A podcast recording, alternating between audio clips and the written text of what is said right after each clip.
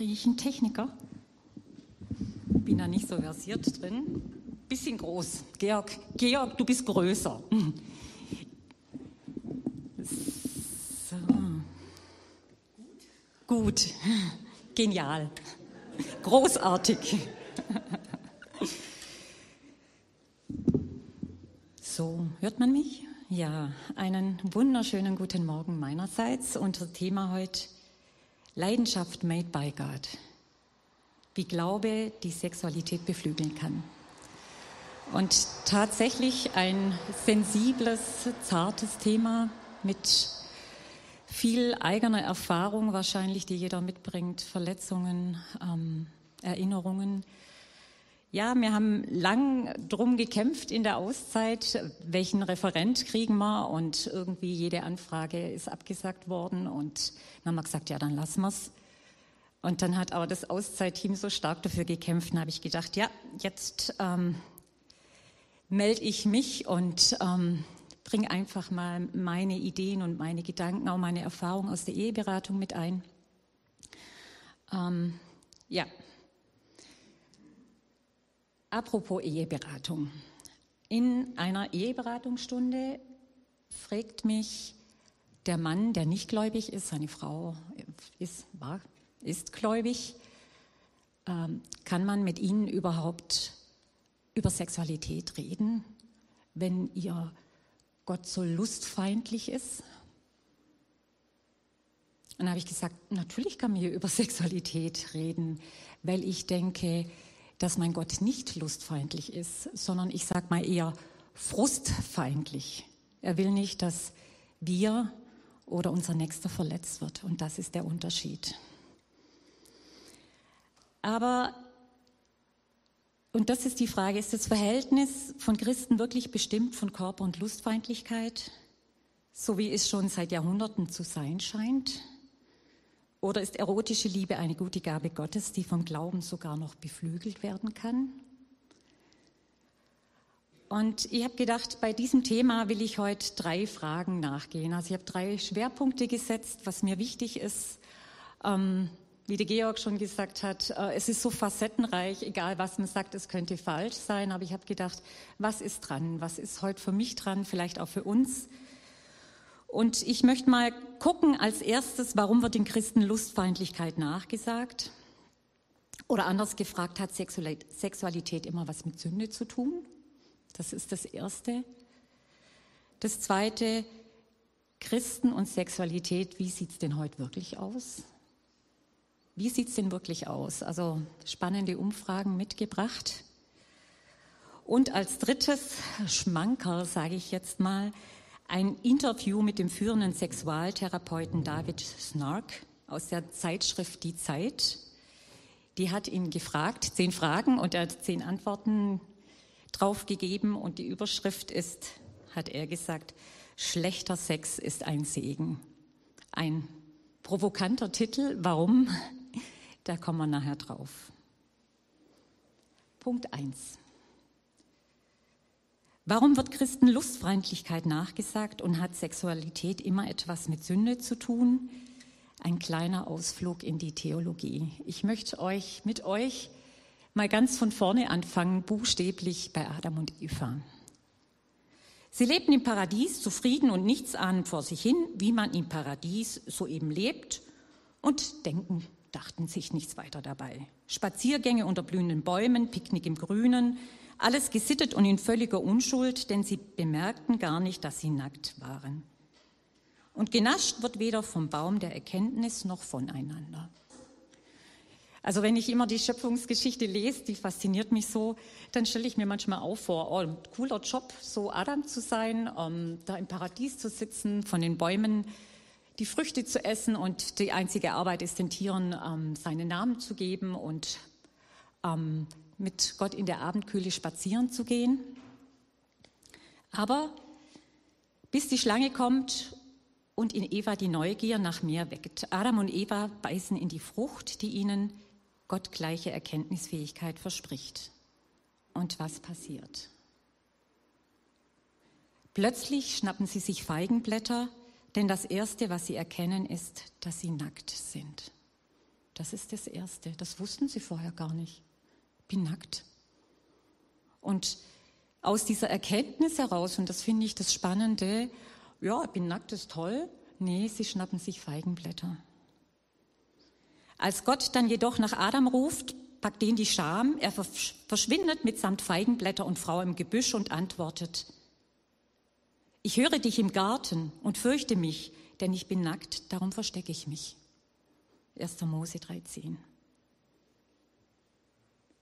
Gott jedoch ist nicht etwa besorgt darum, was die beiden wohl mit ihrer Nacktheit angefangen haben. Darum geht es ihm nicht. Er fragt vielmehr, wer hat dir gesagt, dass du nackt bist? Hast du gegessen vom Baum, von dem ich dir gebot, du sollst nicht davon essen? 1. Mose 3, 11, falls es jemand nachlesen möchte. Nicht, dass die beiden nackt sind, ist das Neue. Das wusste Gott ja schon. Er hat sie ja auch so erschaffen. Nicht das ist der Grund für den Rauschmiss aus dem Paradies. Die beiden haben gegen Gottes ausdrückliches Verbot vom Baum der Erkenntnis gegessen und können sich selbst und ihr Handeln nun bewusst wahrnehmen. Sie wissen nun, was richtig und falsch ist und können gut und böse sich selbst und das Gegenüber unterscheiden. Dass sie sich mit dem Verlangen nach gottgleicher Erkenntnisfähigkeit gegen Gottes ausdrückliche Warnung gestellt haben, das ist ihre Schuld, mit der sie sich selbst aus dem Paradies ausschließen. Denn nun kann nichts mehr so sein wie vorher. Mit Sexualität hat das Ganze aus Gottes Perspektive wenig zu tun. Darum geht es ihm in erster Linie nicht. Aber genau das ist der Haken, genau wie Adam und Eva selbst ihre sexuelle Identität und Erkennen und Scham über ihre Nacktheit empfinden, setzen Bibelinterpreten über Jahrhunderte hinweg Sexualität in unmittelbarer Verbindung zur Sünde. Ja, es gab, vielleicht gibt es immer noch eine Zeit, in der Scham, Nacktheit und Sexualität als sündig betrachtet wurde. Aber das ist nicht der Punkt. Das ist nicht der Punkt wo Gott seinen Punkt sieht. Was ist denn der Punkt? Was ist denn die Sünde? Die Menschen in der Erzählung schämen sich plötzlich dafür zu sein, wie sie sind. Nicht, weil sie plötzlich erkennen, dass Nacktsein falsch wäre, das ist es ja gar nicht, sondern weil sie sich selbst ihrer nicht mehr sicher sind, ob sie den Ansprüchen gerecht werden. Das ist der Punkt, der uns ins Straucheln bringt, weil wir uns selbst nicht mehr sicher sind seit, den, seit dem Sündenfall, ob wir den Ansprüchen gerecht werden. Sie sind sich der bedingungslosen Annahme des anderen und sogar Gottes nicht mehr sicher. Sie haben gelernt, die Welt in Gut und Böse einzuteilen und genau das tun sie. So, und jetzt kommt die Folge davon, doch das bringt plötzlich Angst ins Paradies. Das bringt Angst in unser Paradies, in unser Leben, in unsere Beziehung. Die Menschen fürchten sich, nicht gut genug zu sein. Denn lieber bedeckt halten, nicht die eigene, die eigene Nacktheit zeigen, nicht verwundbar machen. So geht es uns ja heute. Nicht verwundbar machen, mich nicht zu erkennen geben. Dann lieber Mauern aufbauen, auf Sicherheit spielen. Vertrauen vergeht, Furcht zieht ein. Das ist die Sünde. Sünde kommt von Sund und Sund ist Graben, Trennung, das Getrenntsein von Gott, nicht die Sexualität. Manchmal haben wir es gern billig und schnell und schieben gern alles auf einen Punkt, aber der wahre Punkt ist, nicht mehr in Verbindung mit Gott zu stehen. Und um da schnell eine Abkürzung zu finden, schieben wir es schnell auf äh, Sexualität und auf Nacktsein und auf Scham und auf was, was weiß sonst noch alles. Und was ist die Lösung beziehungsweise die Erlösung aus diesem Dilemma? Das ist, wenn Gott ruft, Adam, wo bist du? Und ich könnte hier jeden Namen einfügen. Wir könnten unseren Namen einfügen. Und wir mit hier antworten können. Und er ruft uns. Wer genau hört, der hört dieses Klingen der Welt. Adam, wo bist du? Rotraut, wo bist du? Georg, wo bist du? Barbara, wo bist du? Und wenn ich mutig bin und mit hier antworten kann, dann beginnt er eine sehr lange Arbeit, eine sehr lange Arbeit, nicht mal schnell so, der Wiederherstellung mit uns. Das war jetzt ein kleiner Ausflug in die Theologie. Aber es gibt auch noch andere Ansätze, warum Sexualität immer so ein bisschen zwielichtig betrachtet wird. Ein Punkt, auch interessant, vielleicht ist uns das gar nicht bewusst. Wir Europäer hier, wir denken griechisch. Wir denken nicht biblisch, wir denken griechisch. Wir sind griechisch erzogen worden über viele Jahrhunderte. These, Antithese, Synthese, kalt, warm, lauwarm. Die Bibel denkt anders. Sie, sie, denkt synoptisch, sie denkt zusammenführend, sie denkt gegenüberstellend, sie denkt einheitlich. Die Griechen trennen. Und das tun sie auch, indem sie den Körper in drei Abschnitte trennen. Und ich glaube, so tickt man heute noch so. Der Kopf ist das Edle, das Gute, der Philosoph, der Denker, der das oben ansitzt. Und wie viel Wert hat so einer, der gut denkt, der Dichter und Denker ist? Dann kommt so der Mittelteil, die Brust, der Freund, das Herz, der Krieger, auch noch okay. Und dann sagen die Griechen, da gibt es so den Unterleib, das Schmutzige, die Sexualität, der Bauer. Griechen trennen. Biblisch oder die biblische Anthropologie, die ist vereinheitend, ganzheitlich, vereinigend. Körper, Seele, Geist in einem. Und das ist gut so.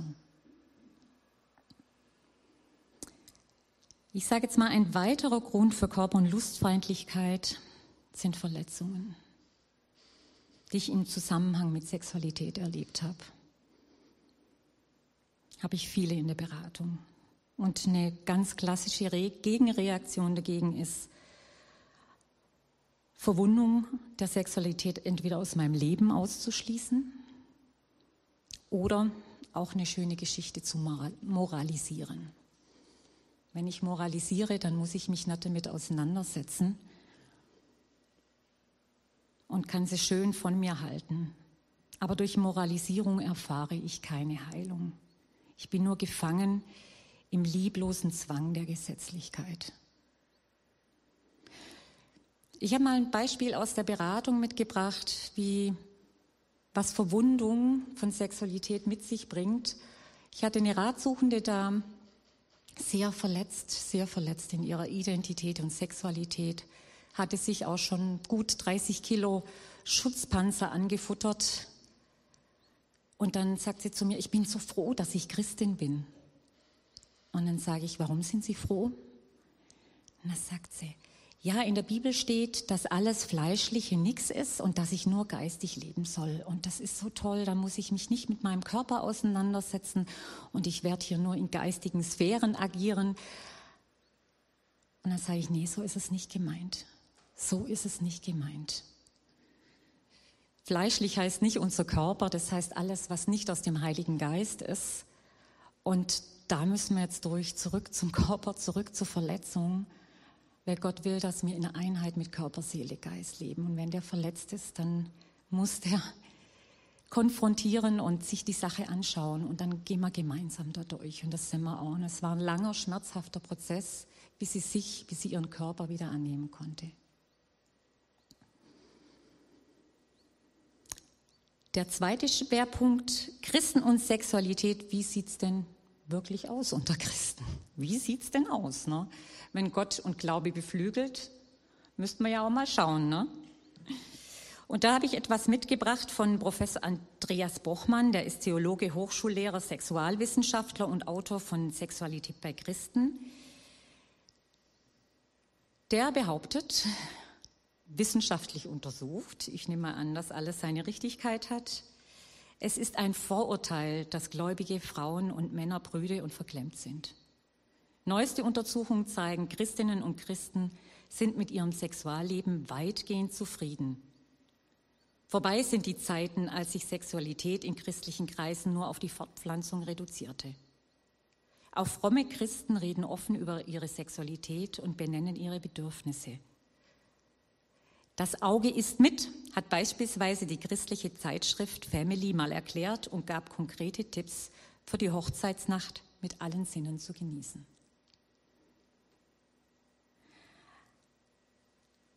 Wie Umfragen und Studien zeigen, sind Christinnen und Christen tatsächlich weitgehend zufrieden mit ihrer Sexualität. Interessant ist aber, die Umfrageergebnisse zeigen einen hohen positiven Zusammenhang zwischen Glaubensbindung und sexueller Zufriedenheit. Woher kommt das? Und jetzt können wir ja mal gucken, warum kann Glauben meine Sexualität beflügeln? Er behauptet erstens, Christen haben weniger Stress im Bett. Warum? Ist ja mal eine steile Aussage, ne? Und er hat untersucht, weil oder wer sich geliebt weiß, auch von Gott, kann ein gesundes Selbstwertgefühl ebenso entwickeln wie Achtung und Respekt vor der Würde des Gegenübers. Weil ich mich geliebt weiß, muss ich mein Gegenüber nicht für meine Bestätigung missbrauchen und das entspannt. Wenn ich mich geliebt weiß. Das ist natürlich die Frage. Und zweitens haben sie weniger Stress im Bett. Aufgrund ihres Glaubens wissen Christen, dass Sex nicht alles im Leben ist und wenn es daneben und dass es daneben noch andere Perspektiven gibt. Also es ist nicht mein hehres oberstes Ziel, sondern es gibt eine andere Perspektive und Sexualität gehört in einen anderen Verbund hinein. Und wenn das nicht mein oberstes Ziel ist, dann setzt es frei. Dann setzt es frei. Zweitens behauptet Bochmann, Freude an der Lust ist biblisch und von Gott gewollt. Okay. Interessant ist, dass eines von Gottes ersten Aufträgen in der Schöpfungsgeschichte war, den Menschen zu gebieten, sexuell aktiv zu sein und sich zu mehren. 1. Mose 1, 27, 28. Und Gott sah alles an, was er geschaffen hatte und sah, es war alles sehr gut. In den Sprüchen habe ich was ganz Interessantes gefunden. Da steht, dein Born sei gesegnet und freue dich an der Frau deiner Jugend. Lass dich von ihrer Anmut alle Zeit sättigen und ergötze dich alle Wege an ihrer Liebe. Was übersetzt so viel heißt, genieße alles an deiner Braut. Und da habe ich noch ein bisschen recherchiert. Das war jetzt sehr, sehr brav, ordentlich und artig von Luther übersetzt. Es war noch ein bisschen präziser und genauer. Also die Bibel selber nimmt ja kein Blatt vom Mund. Aber ich bringe jetzt mal die reduzierte Version oder die zensierte. Auch das Hohe Lied erzählt in atemberaubender Art von der Kraft der Liebe. Selbst der Apostel Paulus, der oft als frauen- und körperfeindlich gebrandmarkt wird, gibt im Korintherbrief 1, 7 von 2 bis 6 praktische Tipps für das Sexualleben, die Mann und Frau zu gleichberechtigten Partnern machen. Selbst der, der sagt, es ist besser, dass du alleine bist, gibt gute Tipps und sagt, ihr seid gleichwertig und gleichberechtigt. Das war schon vor 2000 Jahren eine steile Aussage. Drittens, Christen haben durch das Wort Gottes einen roten Faden, einen Rahmen, der ermutigt und Sicherheit gibt. Während sich die Nach-68er mit den Folgen der sexuellen Revolution abmühen und die neue sexuelle Freiheit für viele mehr Verunsicherung, Konfusion und Desorientierung brachte, hat das evangelikale und charismatische Lager die Sexualität für sich entdeckt. Ja, die sexuelle Freiheit ist nicht das, ähm, was uns wirklich freisetzt. Also Immanuel Kant hat mal ähm, von, der, von dem Glück der Begrenzung gesprochen. Und manchmal ist es so, dass weniger mehr ist. Wenn man zu viel hat, zu viel Auswahl und zu viel Möglichkeiten, ähm, bringt es einem nicht mehr Glück und Freiheit zu wissen. Das eine und das Gute und da arbeite dran, das gibt einen Rahmen und eine Sicherheit und einen Fokus für das, was ich im Leben wirklich will. Und letztens die Bereitschaft, Zweisamkeit zu üben, die muss ich natürlich mitbringen. Einmal geheiratet und dann ist gut und dann bin ich in den sicheren Hafen der Ehe eingefahren. Das funktioniert so nicht. Wenn ich das schon höre, sichere Hafen der Ehe, dann graut es mir schon, weil das hat so, jetzt muss ich mich nicht mehr bemühen. Und so funktioniert Beziehung nicht. Funktion äh, Liebe oder äh, Beziehung ist nie sicher. Es ist immer fluide und immer aktiv und ich muss immer meins dazu beitragen. Aber er sagt, Christen und Nichtchristen stehen vor dem gleichen Problem. Wie lässt sich in der Ehe oder einer langen Partnerschaft Lust und Sexualität aufrechterhalten? Paartherapeuten stellen heute trotz sexueller Freiheit in der Beziehung eine allgemeine Lust und Sprachlosigkeit und Frust in den Betten fest. Gründe dafür gibt es viele, aber in einem Punkt sind sich alle Therapeuten einig. Eine lebenslange Beziehung braucht Pflege. Sie ist wie eine Pflanze, meint der deutsche Therapeut Hans Jaluschek. Wenn man sie nicht wässert und düngt, geht sie ein. Konkret fordert Jaluschek Paare auf, darauf zu achten, dass die Beziehung nicht in einem Alltagstrott hineingerät und die Zweisamkeit zwischen Beruf, Kindern und Hobbys keinen Platz mehr im Terminkalender findet. Deshalb rät er Paaren, geschützte Räume und Zeiten dafür zu reservieren. Und bei Christen ist es tatsächlich so, dass Beziehung und Familie eine große Priorität hat, weil es für Gott eine große Priorität hat. Und deswegen ist auch die Bereitschaft daran zu arbeiten und in Krisen und in schlechten Zeiten auch durchzuhalten und nicht zu schnell aufzugeben größer. Aber, und jetzt kommt der dritte Teil, damit habe ich ja täglich in meiner Arbeit zu tun, was machen, wenn Beziehung und Sexualität nicht gelingt. Und da habe ich so eben ein Interview meines Lieblingstherapeuten, was Sexualität angeht, von David Snark mitgebracht. David Schnarch wird es ausgesprochen. Ich habe hier auch zwei gute Bücher, die ich empfehlen kann. Wer sich da mal richtig einfuchsen möchte, kann ich nur empfehlen. Wer ist denn dieser David Snark? Ähm, oder war. Er ist leider letztes Jahr im Oktober gestorben an einem Herzinfarkt. Manche von der Gemeinschaft kennen ihn noch, die sind extra hingeflogen zu ihm nach Berlin zum Seminar. Ich konnte leider nicht sein. Aber ähm, er ist einer der führenden oder war einer der führenden Paar-, Sexual- und Traumatherapeuten. Er war klinischer Psychologe und Professor für Urologie an der Louisiana State University in Baton Rouge. Und sein Ziel war, sich ein Leben lang für Monogamie, Langzeitbeziehung, Ehe, Familie und Persönlichkeitsentwicklung einzusetzen. Und das schon so viele Jahre, wo dieses Thema eigentlich unter Sexualtherapeuten sehr verpönt und unaktuell war. Und er bringt hier so eine, sage ich jetzt mal, reißerische Überschrift von schlechter Sex ist ein Segen. Und äh, es sind zehn Fragen, die die Zeit, die Zeitschrift Die Zeit ihm stellen. Und die Antworten, die er gibt, die sind so ganz meins. Also die könnte ich so auch gesagt haben. Und es ist einfach interessant und das möchte ich euch, daran möchte ich euch teilhaben lassen. Ohne Brille glaube ich, doch besser. Zeit Online fragt. David Schnark wenn es im Bett mit dem Partner langweilig wird, fangen die meisten Menschen an, sich Sorgen zu machen. Sie sagen, das sei völlig unnötig. Warum? Seine Antwort. Weil alle Menschen, die in einer festen Beziehung leben, an diesen Punkt kommen. Das ist schon mal eine tröstliche Antwort. Weil alle Menschen, die in einer festen Beziehung leben, an diesen Punkt kommen. Also wenn er das sagt, ähm, der sehr viel Erfahrung hat, setzt frei. Das ist ganz natürlich. Am Anfang einer Beziehung entscheidet im Bett beide Partner für sich, was sie gerne machen wollen und was nicht, je nach, dem sexuellen, je nach der sexuellen Entwicklung. Daraus bildet sich über die Jahre ein gemeinsames Repertoire. Eine sexuelle Beziehung besteht also aus der Schnittmenge der sexuellen Vorlieben. Sie ist gewissermaßen ein Resteessen. Und davon lebt man. Da spielt es keine Rolle, dass man sich anfangs nackt vom Kronleuchter geschwungen hat. Auch das wird nach fünf Jahren ziemlich langweilig. Zeit Online sagt dazu, das klingt aber ziemlich ernüchternd. Snark, das ist es auch. Aber eine Partnerschaft ist kein Besuch im Disneyland.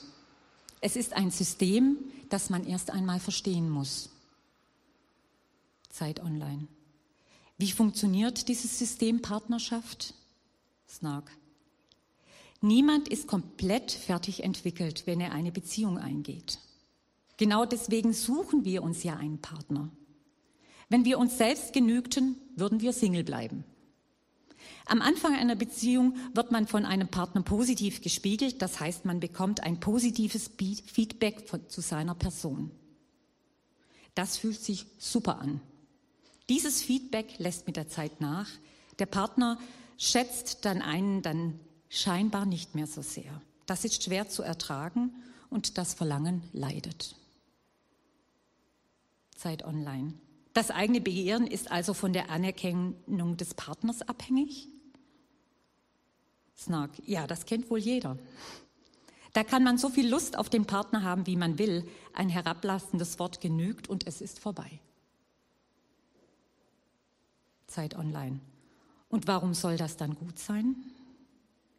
So, und das finde ich eine super gute Antwort. Weil wir so angetrieben werden, uns weiterzuentwickeln. Eine feste Partnerschaft ist eine Menschenentwicklungsmaschine. Eine feste Partnerschaft ist eine Menschenentwicklungsmaschine. Chaka, ja. Sobald man sich als Paar zusammengerauft hat, geht's los. Das ist so seit Millionen von Jahren. Sobald man drin ist, kommen die Wände näher und wenn und man kann sich nirgends verstecken. Diese soziale Form soll uns dabei helfen, uns als Mensch zu entwickeln. Zeit online. Sexuelle Probleme initiieren also eine Weiterentwicklung? Snark. Und wieder eine geniale Antwort. Genau. Wer sich nicht entwickeln will, weil es zu anstrengend ist, wird eine Affäre haben, sich scheiden lassen oder in völlige Gleichgültigkeit verfallen und eine schreckliche Beziehung führen. Mein Satz. Wer sich nicht weiterentwickeln will, weil es zu anstrengend ist, wird eine Affäre haben, sich scheiden lassen oder in eine völlig, völlige Gleichgültigkeit verfallen und eine schreckliche Beziehung führen. Das sind die drei Alternativen, die wir haben, wenn wir uns nicht Mühe geben. Aber statt an sich zu arbeiten, könnte man ja auch das Prinzip der Monogamie in Frage stellen, fragt der Journalist. Snark antwortet, man könnte meinen, dass ich glaube, eine feste Partnerschaft oder eine Ehe sei etwas Schlechtes. Aber das ist es nicht. Eine Partnerschaft ist etwas Elegantes, etwas Elementares. Monogamie tötet nicht das Verlangen. Sie bildet ein System, das wiederum das Verlangen der meisten Menschen schwächt. Dagegen hilft nur eins. Du musst wachsen. Das ist die einzige Möglichkeit, sich sexuell weiterentwickeln und Leidenschaft neu zu entfachen. Wer bereit ist zu wachsen, wird Sex haben, wie er ihn vorher noch nicht kannte. Zeit online. Wie schafft man es, in einer Beziehung zu wachsen? Und das ist jetzt sein Schlüssel oder seine Therapieform. Ihr habt eine Therapeutin eingeladen, deswegen müsst ihr jetzt da durch. Ne?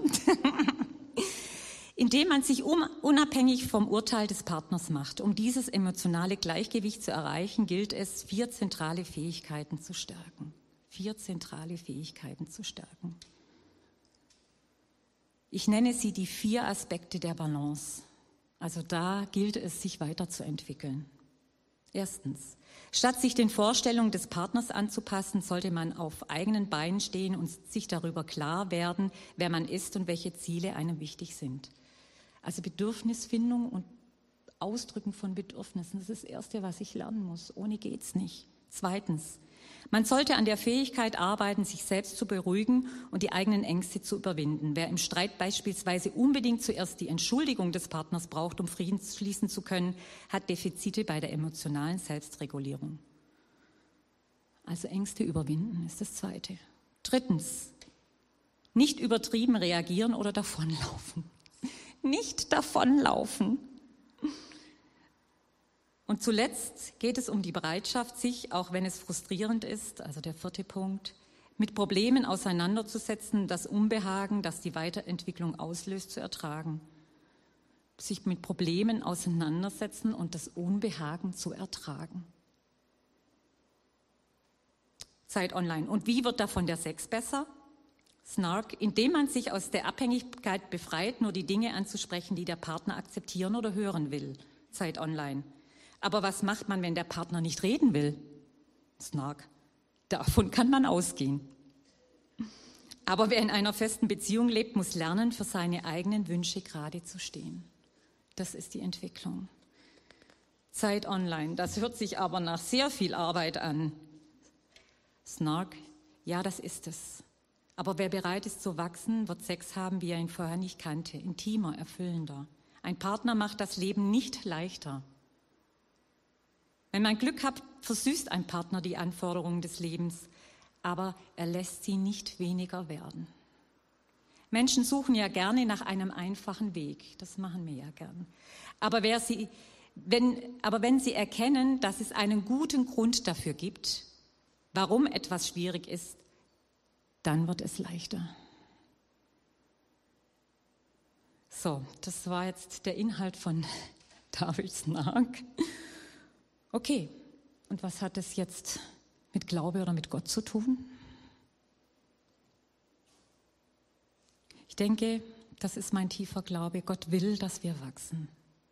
Wir müssen, nein, wir dürfen Beziehung lernen bereit sein zu arbeiten, Ziele haben, Bedürfnisse ausdrücken, Ängste überwinden, nicht davonlaufen und Probleme mit Gottes Hilfe konfrontieren und bewältigen. Willst du das auch? Meine Zusammenfassung. Bin ich gut in der Zeit? Ja.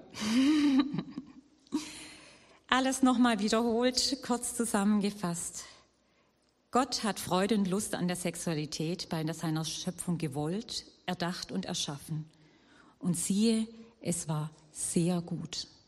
Es war sehr gut. Dieses Wissen dürfen wir uns als Christen zusprechen lassen. Durch den Sündenfall ist nicht Nacktheit und Sexualität das Problem, sondern uns gegen oder über Gottes Willen zu stellen, uns selbst über Gut und Böse zu entscheiden zu unterscheiden. Das hat den Preis, dass wir uns selbst nicht mehr sicher sind und unsere Identität verloren haben. In Trennung von Gott zu leben ist die wahre Sünde und alle anderen Verfehlungen nur Folgeerscheinungen. Durch unseren Glauben und den Heiligen Geist lässt uns Gott Schritt für Schritt in unsere heile, wahre Identität wachsen. Mit dieser Sicherheit kann auch Beziehung und Sexualität auf lange Zeit gelingen. Ich missbrauche mein Gegenüber nicht, um mich zu bestätigen, sondern ich erfreue mich an ihm. Und das setzt mich und meinen Partner frei für eine heile Beziehung. Sollte ich in Krisen oder Leere geraten, so ermutigt uns Jesus mit seiner Hilfe an uns zu arbeiten und zu wachsen, um eine neue Beziehungsebene zu erreichen. Sexualität steht immer, immer, immer, immer in Beziehung, Liebe und Verantwortung. Zu mir und zu meinem Partner. Wo das nicht ist, findet Verletzung und Zerstörung statt. Wenn dieses Liebe, Beziehung und Verantwortung meine Maßstäbe sind, kann Sexualität durch meinen Glauben beflügelt werden und ein erfülltes Leben gelingen.